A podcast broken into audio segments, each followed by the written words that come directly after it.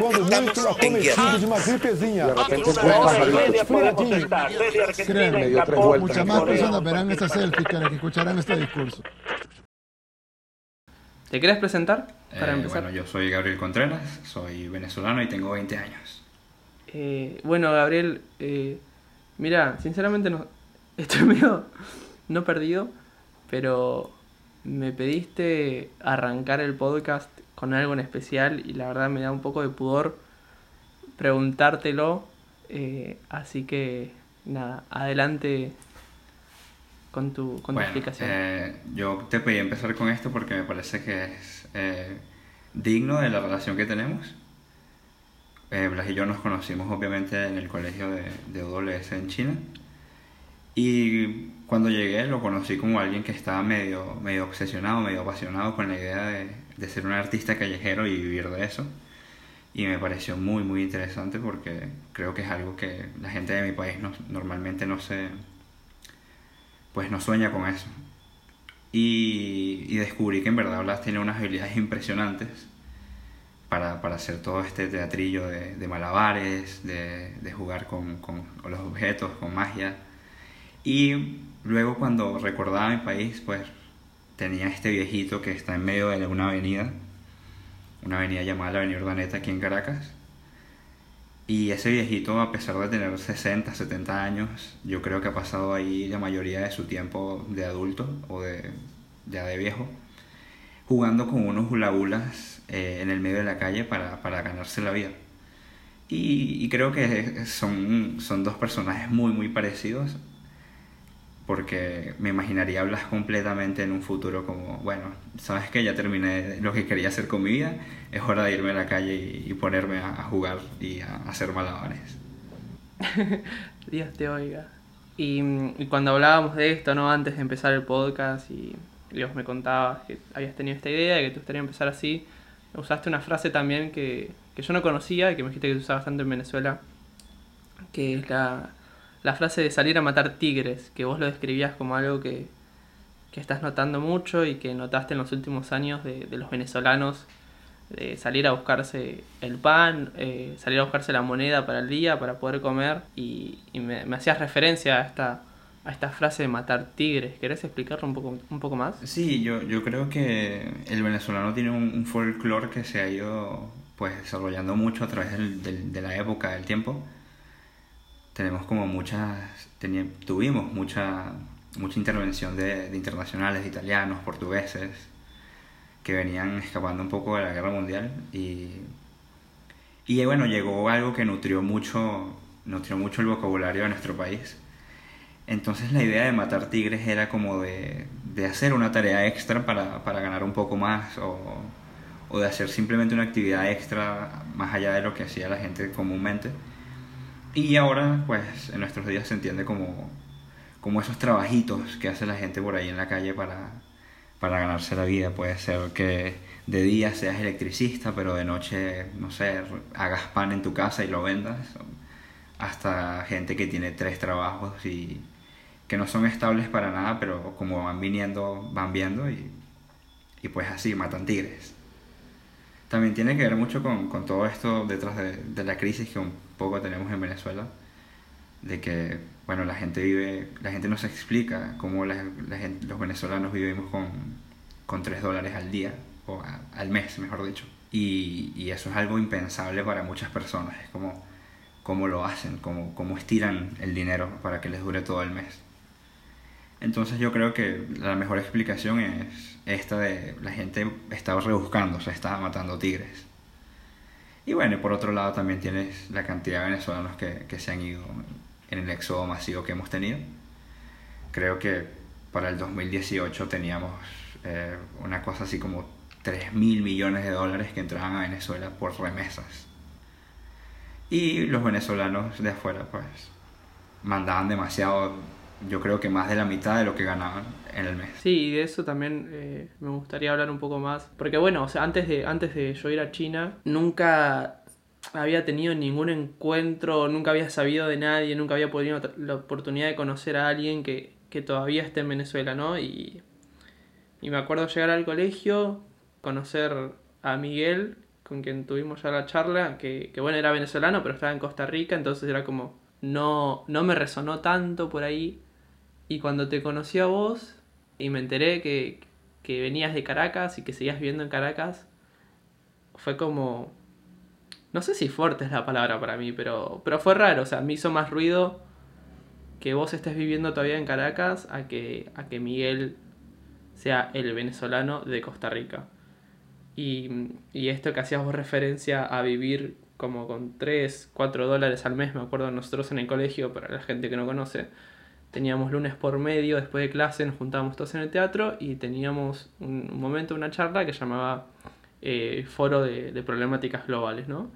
Y, y, el primero que tuvimos de, de nuestro primer año fueron ustedes dos con Miguel explicando un poco eh, a, a, toda la gente, éramos chicos de 104 países, explicándoles un poco como qué era lo que pasaba en Venezuela y tratándolo de bajar a tierra, ¿no? Porque ya para, para ese entonces, en el 2018, Venezuela era un caso como completamente ya internacional, que hasta en ciertos casos como un poco pesado, ¿no? Me acuerdo que yo no tomé economía, pero ustedes en, en las clases de economía y eso era como siempre el, el ejemplo era Venezuela hasta que bueno en nuestro segundo año se terminó convirtiendo en Argentina y sí sí y nada eso era como ustedes tratando de, de, bajar a tierra y de explicarles me acuerdo de, de, ver las fotos de bueno tipo toda esta plata todos estos billetes se compra un pollo o un kilo de carne o cuatro rollos de, de papel higiénico.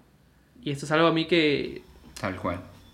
que es como bastante fuerte porque uno ve la plata y dice, bueno, está bien, o sea, sabía de la hiperinflación y todo, pero ver esas imágenes eran como bastante fuertes, te hacían caer un poco más en la realidad. Y yo me acuerdo de, de preguntarte a vos también de, de si había alguien que realmente vivía en Venezuela sin recibir ayuda afuera. Y tu respuesta fue, sí, si tenés lazos con el ejército o con el gobierno. Sí, porque si no, no hay, no hay forma.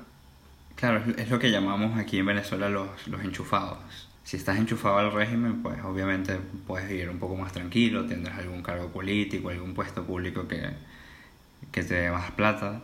De hecho, recientemente escuché la noticia de que un soldado raso de Venezuela puede estar ganando tres veces más lo que gana un médico de cabecera de un hospital público.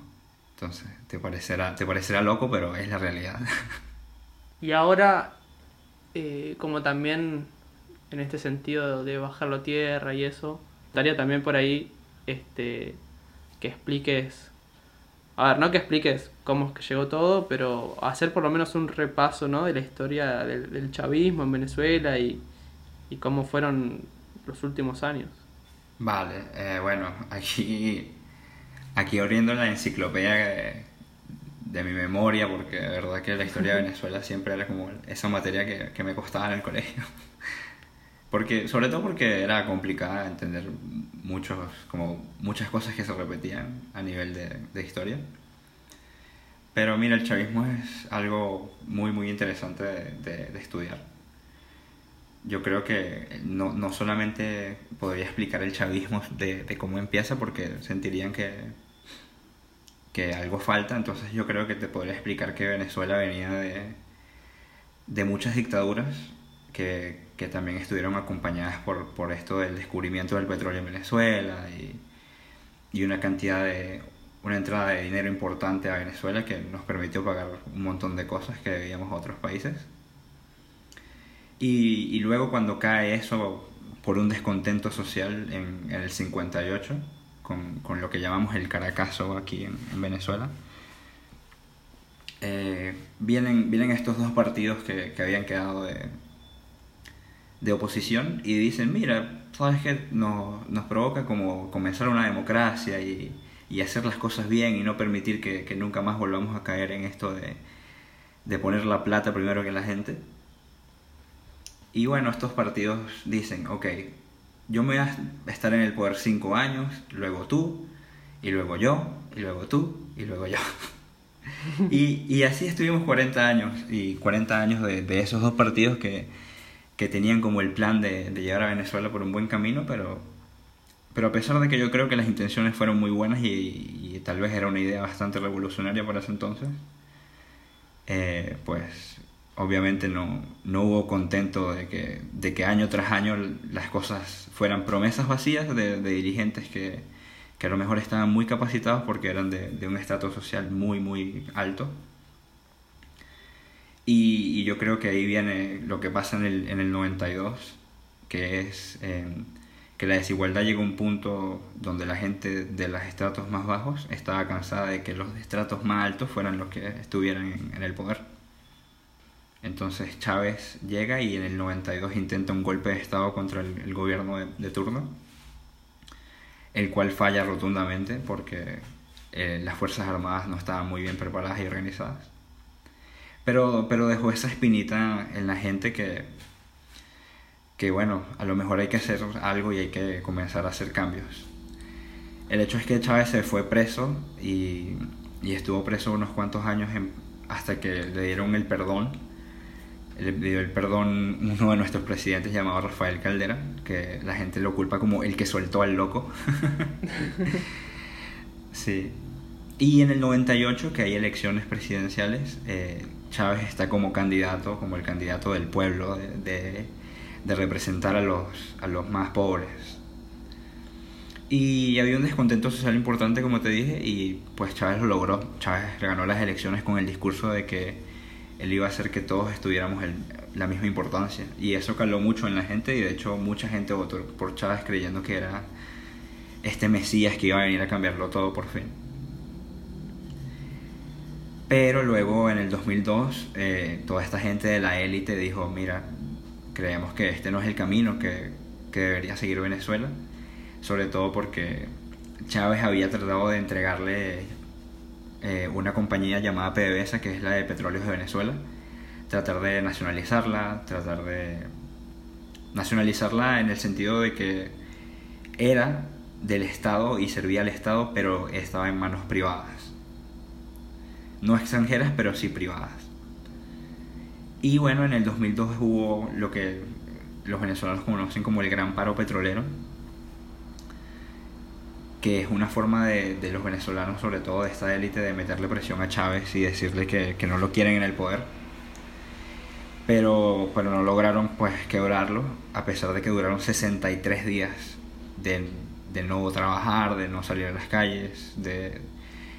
Lo llaman el gran paro porque en verdad el país estaba como en una situación muy muy crítica porque sin el dinero del petróleo pues no, no teníamos sí, o sea, más además nada. lo que significa el petróleo para Venezuela, ¿no? Es como... Tal cual. Es lo mismo que, que los paros de, del gremio de camioneros acá en Argentina. Cuando, cuando los camioneros paran, el país está parado porque son quienes transportan todo el alimento. Por, desde la privatización de, la, de los ferrocarriles argentinos, que se destruyó eso y cayó todo el negocio en manos de, de camioneros y ahora son los dueños de, del transporte de comida en todo el país. Entonces, nada, no, eso.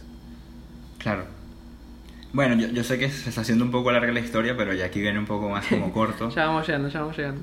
Sí, porque, claro, ya Chávez ganó una vez y luego este gran paro petrolero que, que pues no tuvo éxito, Chávez es reelecto, como que Chávez era invencible para este momento y, y es reelecto para un nuevo periodo.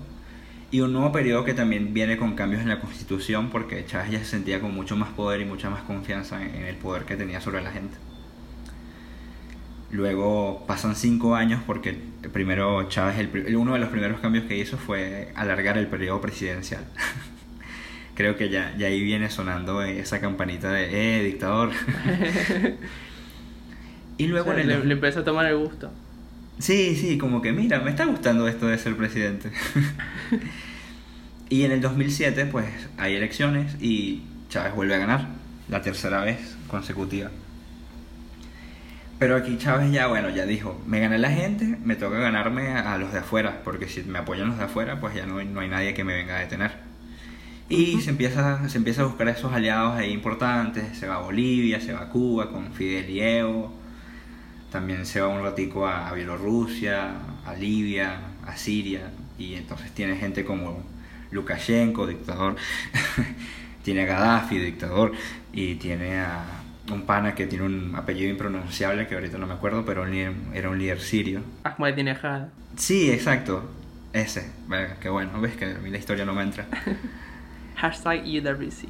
Sí, y bueno, no solamente se quedó en Bolivia y Cuba para la parte de Latinoamérica, sino también se fue a Argentina con los Kirchner, eh, tiene Nicaragua con Ortega y Brasil con Lula.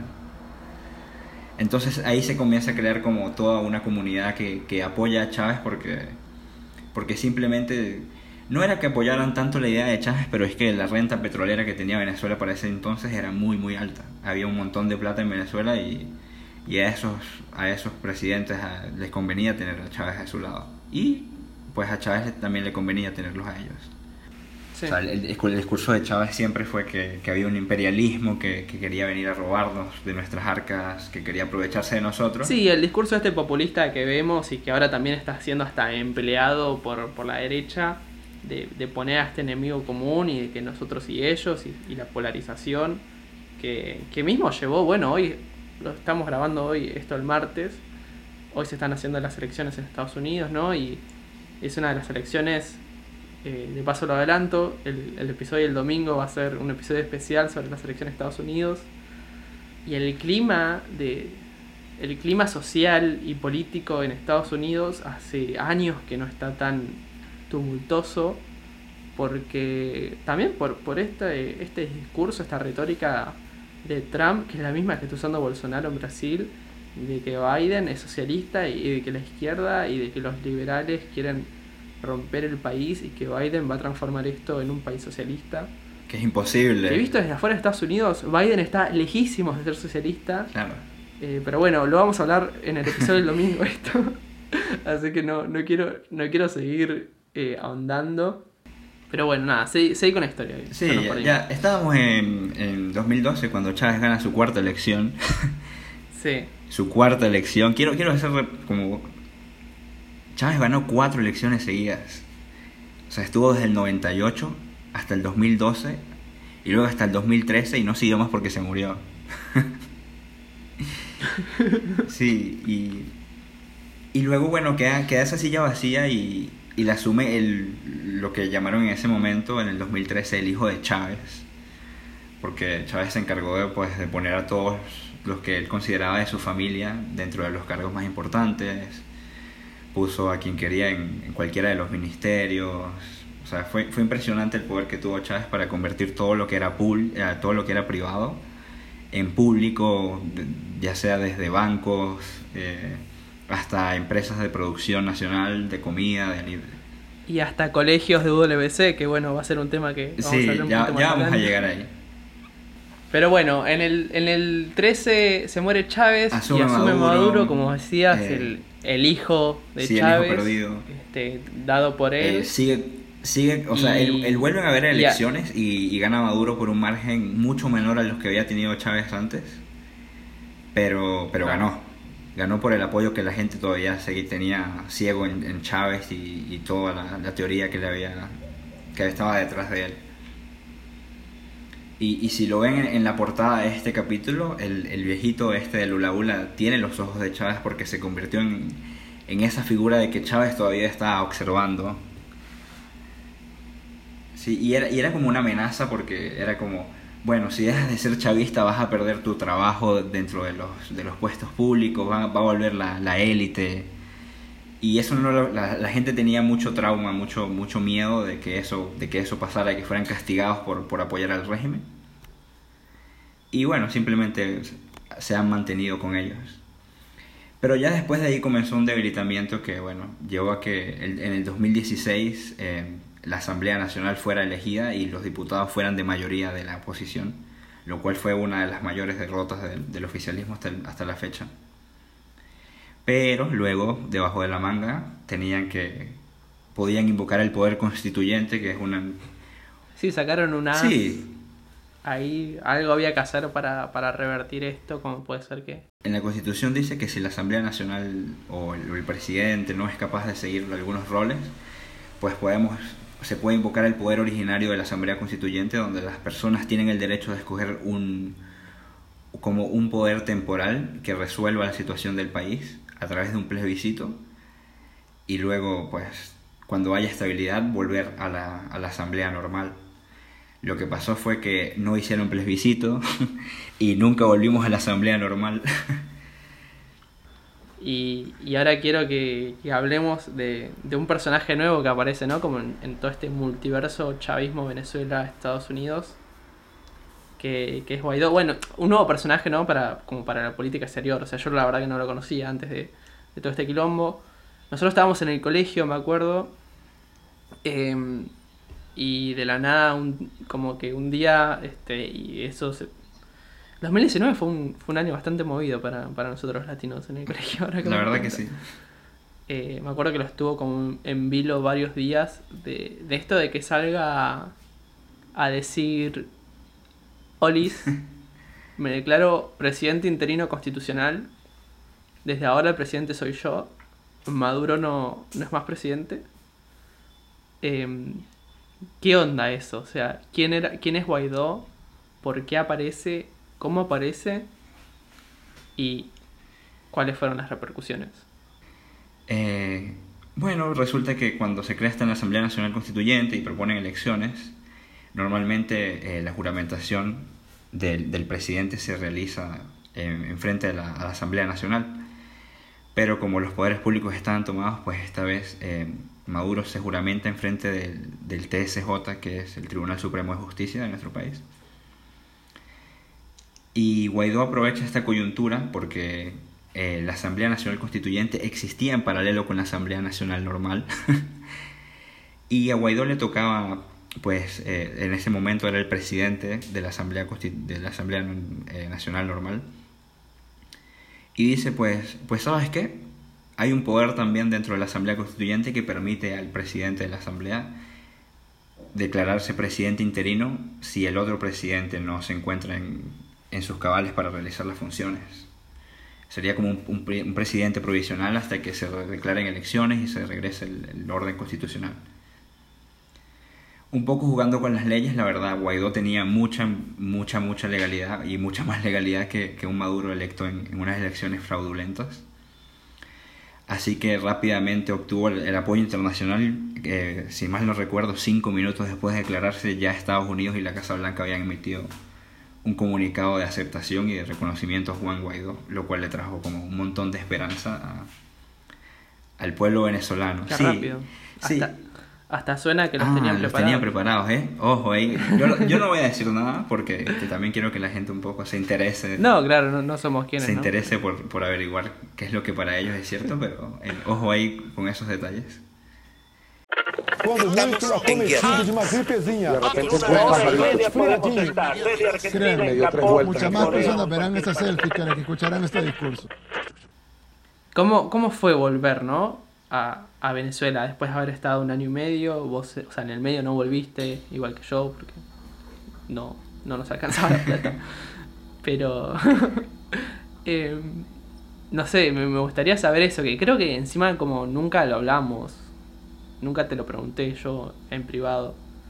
Este, me gustaría saber cómo, cómo fue el haberte ido, ¿no? A mitad de 2018 y, y volver ahora, que si encontraste distinto, si encontraste todo igual, ¿cómo, cómo fue? Sí, no, mira, ah, de verdad que fue un cambio bastante importante y, y lo sentí desde que, como desde que llegué al- a una nueva casa porque mis papás se habían mudado. Aunque antes de contar todo eso, que- quería como comentarte rapidito que, que me da risa como satirizamos un poco la- las desgracias de, de los latinos. es como el, Sí, el, el obvio, meme es este como... de, de, bueno, Vene- Es Venezuela, es México no- pobre, no queda Argentina otra. es México fútbol, México es simplemente México. A ver, tampoco es que nosotros conocíamos todo el mundo, o sea, yo cuando llegué al colegio también había chicos que me decían de dónde era, que sí, sabía, sabía eh, hacerte un círculo en el mapa para decirte dónde estaba más o menos. pero fa- tampoco tenés información, no, no estamos culpando a nadie, estamos riéndonos solamente. Bueno, sí, como te decía, de verdad que, que la Venezuela que es en 2018 y, y la donde había vivido pues toda mi vida hasta ese entonces fue muy muy muy distinta a la, a que encontré ahora en, en 2020. Sobre todo porque, bueno, yo, yo nací en, nací en otro estado distinto al- la capital, pero luego toda mi vida la viví en la capital, en Caracas. Y vivíamos en, en Katia, que, que para la gente que a lo mejor sea de Venezuela sí entenderán un poco más. Pero para hacerte como la explicación rápida, es un área bastante popular. Es casi... Estás a, a pocos pasos de- del barrio. Sí, sin, sin hacer eso peyorativo, obviamente, porque de verdad que todo el mundo tiene el mérito que merece. Pero, pero sí, era una zona popular, de, de clase baja a media. Y pues vivíamos como. Vivimos todos esos años de, desde el 2010, que fue que comenzó a, a sentarse un poco más la crisis económica y todo esto de la inflación, hasta el 2017 con, con mis papás siendo, siendo profes ambos y con unos sueldos un poco como de estos que hablamos de cómo vives con esos sueldos. Sí, los 3 dólares al mes que compras un Entonces, kilo de pollo. eh, una, yo creo que una de las bendiciones que también tuve y, y que tuvimos como, como familia fue, fue tener a mi hermano fuera y que, y que él colaborara un poco con las remesas. Y bueno, la, la Venezuela que teníamos en ese entonces era una Venezuela con una problemática social que, que yo creo que se fue acrecentando en los años que estuve fuera. Y, y en la parte económica no fue que vi la, eh, una mejora, pero sí un cambio muy, muy significativo que fue la, la dolarización eh, irregular del país. Te digo irregular porque no es una dolar- dolarización que esté como financiada, Sí, no es sí, oficial. una que esté financiada por el gobierno nacional, sino eh, la cantidad de remesas que llegan al país era demasiado que, que, bueno, el dólar se convirtió en la, en la nueva moneda. Y, y todo esto de, de la cantidad de papel moneda que teníamos antes y, y tú- o sea, pasamos por dos eh, por dos cambios de, de moneda de- del tipo de Sí, de dos quitas de ceros Exacto. serían. Tenían, pasamos de tener ¿O no? Bolívar Sí. a tener Bolívar fuerte y luego del Bolívar fuerte al Bolívar soberano. Una, una explicación que Fuertísimo. de verdad es súper, súper difícil de entender, pero para que tengan una idea, lo que para el 2012 podía haber sido un millón de bolívares, para el 2020 es un bolívar. Sí, es una, es una forma de pintar la, De pintar la inflación. sí. O sea, es como, bueno, cambiamos el nombre y de paso le sacamos un cero. Pero nada, el valor cambiario termina siendo lo mismo. Sí, bueno, y vivir en Katia y, y estudiar ahí, como pasar tus años de, de adolescencia eh, en un lugar que, pues, sí tenía sus inseguridades, tenía, tenía esto de, ok, no puedes estar fuera de la casa después de las 8 de la noche porque es peligroso, porque te pueden hacer daño. Eh, estudiar, pues, sabiendo que luego la mejor apuesta era una universidad porque bueno, mis papás tenían la manera de costearme eso, pero sé que muchos de mis amigos a lo mejor no tenían esa oportunidad de, de decir, bueno, termino el bachillerato y, me voy a la universidad, sino termino el bachillerato y, y veo dónde empiezo a trabajar para poder ayudar a mi familia económicamente. Y creo que, creo que eso me, me forjó una, una resiliencia y, y un carácter del, del venezolano trabajador y de- que, que valora ese, ese pararse temprano día a día a, pues, a, a buscar algo mejor, algo para trabajar para tu futuro. Y creo, creo que eso, mucho de eso me, me llevó a China también. Y luego, bueno, ahora cuando vuelvo consigo a, a mis papás en, en una situación económica pues estratosféricamente mejor. Eh, nos mudamos hacia un- una zona de, de la Gran Caracas, porque ya no sería Distrito Capital, sino sería otro estado, que, que es mucho más tranquila, es un poco más de clase media alta, donde te encuentras pues una gente a lo mejor con unos niveles de educación mucho más altos. Y, y yo creo que al, al yo tener mundo y, y mis papás al, al darme la educación que me dieron, pues me enseñaron mucho a, a no enfrentar esto como, como, como un cambio mental, porque, porque la verdad la mentalidad tiene que ser la misma, estemos donde estemos. Pero, pero sí fue, sí fue como un cambio radical a, a una tranquilidad de, de, bueno, es una zona un poco más segura y, y mis papás están más tranquilos, no tienen que estar tomando tanto el transporte público, que era uno de las, es uno de, las, de los sufrimientos más grandes de- del venezolano, porque no funciona como correctamente. Y, y eso lo estoy diciendo en palabras como bastante delicadas. Sí, y, y bueno, igual, igual hay inseguridad, igual cambiamos eh, robos por, por una sensación de tenemos que estar pendientes porque también hay secuestros de la gente que vive por estos lados. Entonces Caracas eh, para mí cambió obviamente porque ahora la perspectiva es distinta, pero, pero siento que sí se ha profundizado igual la crisis. A pesar de que ahora hay menos desabastecimiento, hay mucha más comida en los anaqueles, pero tiene, tiene precios estratosféricos. O sea, lo que, lo que sirve para, para hacer la arepa, que es nuestro pan de cada día, eh, sería lo más barato y, cuesta un sueldo mínimo. O sea que para, tendrías que trabajar un mes entero para poder comprarla. Y estoy hablando de un kilo de harina. Entonces no, no está todo bien, pero, pero sí, sí encontré una Venezuela distinta. Y no sé si necesariamente para mejor, pero sí distinta. Quando muito uma gripezinha. De repente en dio tres vueltas. Muchas más personas verán esta selfie que escucharán este discurso. Bueno, nosotros también nos conocimos yendo a China por WC. Como te decía, me sorprendía que... Me sorprendía que haya un comité y creo, creo que eso es lo que me sorprendía como de, de conocerte a vos. No de que alguien de Venezuela esté en WC, sino que aún así con toda la crisis el comité venezolano siga en funcionamiento y siga mandando chicos. Me parecía la verdad una labor increíble y, y admirable. Y con el tiempo después me enteré que existía un colegio de UWC en Venezuela también. O sea, para la gente que no conoce UWC, en este momento hay 18 colegios eh, repartidos por todo el mundo. En Latinoamérica solamente está el de Costa Rica. Eh, hay planes de un próximo en Colombia, que esperemos que, que se haga dentro de los próximos 5 años, me encantaría. Eh, pero bueno, ¿no? O sea, estaba este UWC que en el 2012 lo estatizaron y dejó de funcionar como tal, pasó a ser la Universidad Simón Bolívar, antes era Colegios del Mundo Unido Simón Bolívar, y me gustaría que, que expliques un poco la historia, un poco qué era, también tu, tu opinión sobre el colegio, sé que, sé que tenés una... Sí, bueno, yo, yo lo que te puedo contar es que eh, es como el, el mito del, del UWC aquí en, en Venezuela, es como el sueño de todos los que vamos y, y pasamos esos dos años fuera y, y regresamos es reabrirlo, porque de verdad es como súper lamentable que, que hayamos tenido algo tan maravilloso como, como un colegio de esos aquí.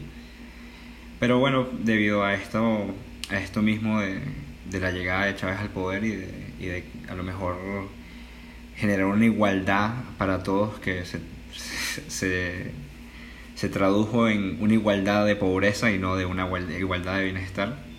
En el 2002 eh, esta institución fue tomada por, por el gobierno y desde ese momento el- la junta directiva decidió cerrar el colegio formalmente. Eh, siguió siendo un colegio del Estado, pero, pero no funcionó nunca más como un OWS. Y, y este colegio estaba muy, muy, como, era uno yo creo que de los más excepcionales, porque tenía una, una experiencia muy, muy distinta a los otros, que era una experiencia de, formación en agricultura. Eh, este colegio estaba ubicado en uno de los estados como más, más abocados a la agricultura aquí en Venezuela y, los estudiantes iban a tener un contacto directo con, con haciendas de, de esta índole. Así que había mucho trabajo de, de comunidad, había mucha como mucho intercambio de, de lo que traía la gente de afuera y, y lo que podían enseñar a los venezolanos aquí. Yo creo que surgió mucha, mucha gente dispuesta como a, a mejorar la forma en la que se hacían las cosas a nivel de agricultura en ese momento. Y, y eran tres años maravillosos porque era gente que en su primer año como que aprendía sobre todo de cómo cuidar el campo, cómo trabajarlo, eh, aprendía de animales y, y de estos animales de, de campo y de cómo tratarlos, cómo cuidarlos, cómo, cómo darles los mejores cuidados para, para este tipo de labor. Y luego en los dos años posteriores eh, tenían un intercambio directo con como ir a trabajar a una hacienda por un tiempo y, y graduarse sabiendo cómo, cómo cuidar el campo por ellos mismos, así que era, yo creo que era una experiencia muy, muy enriquecedora y que, y que dejamos perder por esto mismo de, de los gobiernos que llegaron a, a imponer un modo de pensar como bastante distinto y que para ellos pudo haber sido revolucionario, pero creo que destruyeron algo que era muy, muy importante, que, que puede ser este colegio. Bueno, esperemos que más pronto que, que tarde vuelva, vuelva a Sí, aparecer. más tarde que nunca. Yo estoy seguro que voy a ser yo el que lo reabra. ¿Sí? Yo creo que ese es el, No vaya a esa ser, es el- el- la meta. no vaya a ser que te gane yo abriendo uno en Argentina, chico. Uh, competencia, ¿eh? Se. Se prendió la que no se apaga, diríamos aquí. Yo, yo creo que eh, es algo como muy... Suena triste y, y yo sé que, que es como difícil para todos los que han pasado por lo mismo, pero ahorita pues me tengo que ir de vuelta porque eh, de nuevo gracias a UWS fui becado para irme a Estados Unidos y voy a estar allá mis cuatro años de universidad. Eh, creo que hay bastantes intenciones de trabajar por Venezuela y sobre todo de, de lograr que salga adelante, pero, pero ahorita las condiciones no están dadas y, y de verdad lograrlas eh, es, una, es un trabajo pues súper, súper gigante y que, que la gente que lo está haciendo de verdad es como los aplaudo y los admiro porque, porque sé que es difícil y sé que es un reto inmenso. Y bueno, espero que, que durante estos cuatro años de, de experiencias y de aprendizaje pues me, me den algunas herramientas para, para darle un poco más de luz a, a ese proyecto que puede ser Venezuela. Sí, la verdad que esta charla también es algo que bastante recurrente que nosotros teníamos en el colegio entre, entre nuestro grupo de latines, porque gran parte de la misión de, de UWC como movimiento en sí, ¿no? Es que lo que aprendamos y todas nuestras vivencias de, de estos dos años, después la- las repliquemos en, en nuestras en nuestras comunidades más, más cercanas, más lejanas, pero que hagamos algo ¿no? con estos dos años. Y, y siempre está como, como este pensamiento, como este, este fantasma, diría yo. Y, lo veía mucho más que nada en... A ver, no solo en latinos, porque tampoco nos voy a idealizar, sino diría más bien en, en, en los chiques que veníamos de países con más dificultades, capaz, o como no tan no tan sólidos económicamente, que era este fantasma de, de no volver a tu país después, porque lo que tiene WS es esto, ¿no? Que te abre un montón de puertas para después y el problema, el único, no, no sé si el único, pero el problema más grande que le veo yo a las oportunidades que te abre WC son que son oportunidades que terminan estando lejos de nuestros países, que terminan estando eh, en un futuro inmediato la mayoría en, en Estados Unidos, porque, porque es un hecho, ¿no? O sea, pero a la vez es, es esta lucha de poder acceder a una, universi- a una universidad eh, becado este, después de estas experiencias de dos años. Y, y es esta lucha, por lo menos también lo, lo veía yo de mi parte, esta lucha entre volver y no volver, de, bueno, hago algo con estos dos años que, que viví, vuelvo a mi país, intento hacer algo, o me voy de vuelta, gano un poco más de herramientas y después vuelvo, pero siempre está este pensamiento, ¿no? Como de terminar perpetuando eh, como algo más, un poco más elitista, como de que una vez que salimos de nuestros países después ya no volvemos. Y creo que es algo que nos perseguía un montón a todos nosotros. Y en especial también, como decíamos al principio, ¿no? que en el 2019 fue un año bastante movido para, para los latines del colegio, porque nada, o sea, todo lo que empezó con el paro nacional en, en Ecuador, que después se trasladó a Chile, Venezuela, que bueno, desde hace años, o sea, no, no pasó por ahí algo en particular que haya pasado, fue bueno esto, este quilombo con, con Sí, Guaidó. hubo muchas protestas, pero eh, fueron pues... Sí, por eso, ahora, o sea, yo ahora lo que me acuerdo de que los estuvo en vilo, así como estuvieron Juliana con Ecuador y Marcos con Chile, a ustedes fue esto de no saber qué iba a pasar con, cuando Guaidó salió a las calles a proclamarse presidente interino. Em, pero nada, es una charla bastante linda, creo. O sea, no linda de, de tener que pasar por esto, pero sino linda de, de poder charlar y ver que estamos todos casi que en la misma. Sí, yo, yo creo que rescato un poco, de- sobre todo del podcast, que me parece una idea genial. Es que, bueno, esto mismo de UWC te hace como el, el- el mundo un poco más pequeño, diría yo. En vez de más grande, te lo hace más pequeño porque ya, ya eso que, que pasa en, en Armenia, por ejemplo, ya no es, pues, ah, bueno, está pasando en Sí. otro continente, está pasando en, en un país que, que a lo mejor es un país que tiene a alguien que tú conoces ya.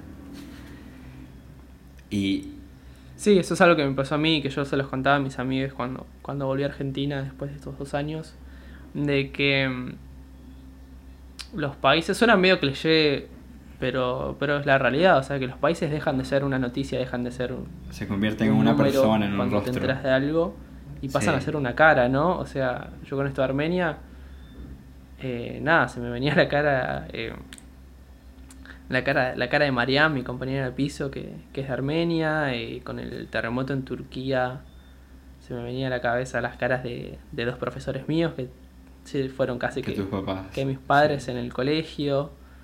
Entonces, como cada, cada cosa que pasa, eh, lo más probable es que conozcamos a alguien de ese país y, y nos haga pensar en eso, ¿no? Y gran parte de. A mí lo que, lo que me terminó enamorando de WC también en su momento fue, fue la misión, que no la voy a repetir porque me la sé de memoria, creo que ya a esta altura todos se la saben. Sí. Que es WC hace la educación una fuerza para unir a las personas, las naciones y las culturas y así luchar por la paz y un futuro sustentable. Ahora, ¿de dónde nace toda esta frase?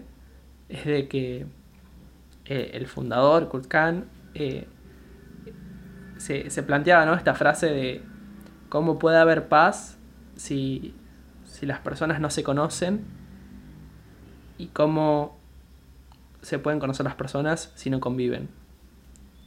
Y que por ahí suena un poco abstracto si, si no lo vivís, pero después de esta experiencia, eh, nada, o sea, es algo que la verdad a mí también me cambió la vida, como decías, te, te, te achica el mundo, yo creo que el cambio, el, el impacto más grande a nivel personal que tuvo LBC en mí fue haberme cambiado la cabeza de que, de que podía viajar, de que podía hacer algo.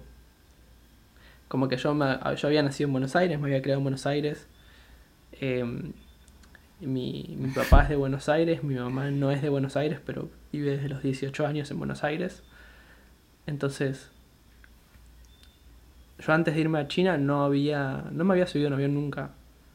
Este, y, y de repente, como viajar 18.000 kilómetros, ¿no? 30 horas de vuelo. eh, y, y la primera noche conocer a gente de todo el puto Sí. mundo. Fue como, como muy loco y después, no, cada, cada experiencia, ¿no? De, de convivir por dos años porque son gente que desayunás, almorzás, cenás, tenés clases. O sea, están, están en todos lados.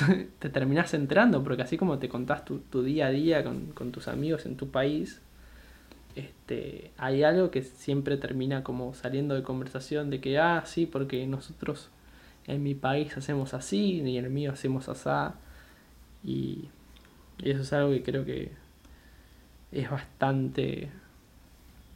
Hace falta, ¿no? Un montón en un país, en un país no, en un mundo tan, tan conflictuado actualmente. Este, justo ahora, hace, hace, ¿qué fue? Hace una semana, hace, sí, semana, semana y media, que tuvimos al profesor francés eh, asesinado por, por un extremista del Islam, que no todas las personas del Islam son así. Para nada. Este, por si a alguien le sigue quedando esa duda, si alguien sigue teniendo ese pensamiento. eh, y, y como, no sé, como tanto odio, tanto miedo. Bueno, hoy hablamos también, ¿no? De las elecciones de Estados Unidos y también la política que adoptó Trump contra los inmigrantes. Terrible. Y, y de paso, de paso, quiero, quiero aprovechar este espacio para, uno, por favor, cómprame cafecitos que todavía necesito viajar. y, y dos, Eh, bueno, en, en Argentina las eh, el proceso de, de- para de postulación para WC este año está cerrado, el año que viene va a abrir, pero por si alguien todavía no conoce WC, eh, vale la pena, es bastante... Es una experiencia muy intensa, eh, para ser justos, la verdad que es muy intensa. Tiene altos y bajos claramente, no todo es color de rosas, pero creo yo que, que vale la pena vivirlo y que, y que termina siendo muy enriquecedora en, en varios sentidos. Em, así que nada, eso. Si están pensando, si llegan a este podcast dudando de WC, postulen. No pierdan nada con postular. Siempre. Siempre se puede tomar un paso atrás, ¿no? Lo importante es, es dar el, el primer En paso. Venezuela para decimos, tocar la puerta no es entrar.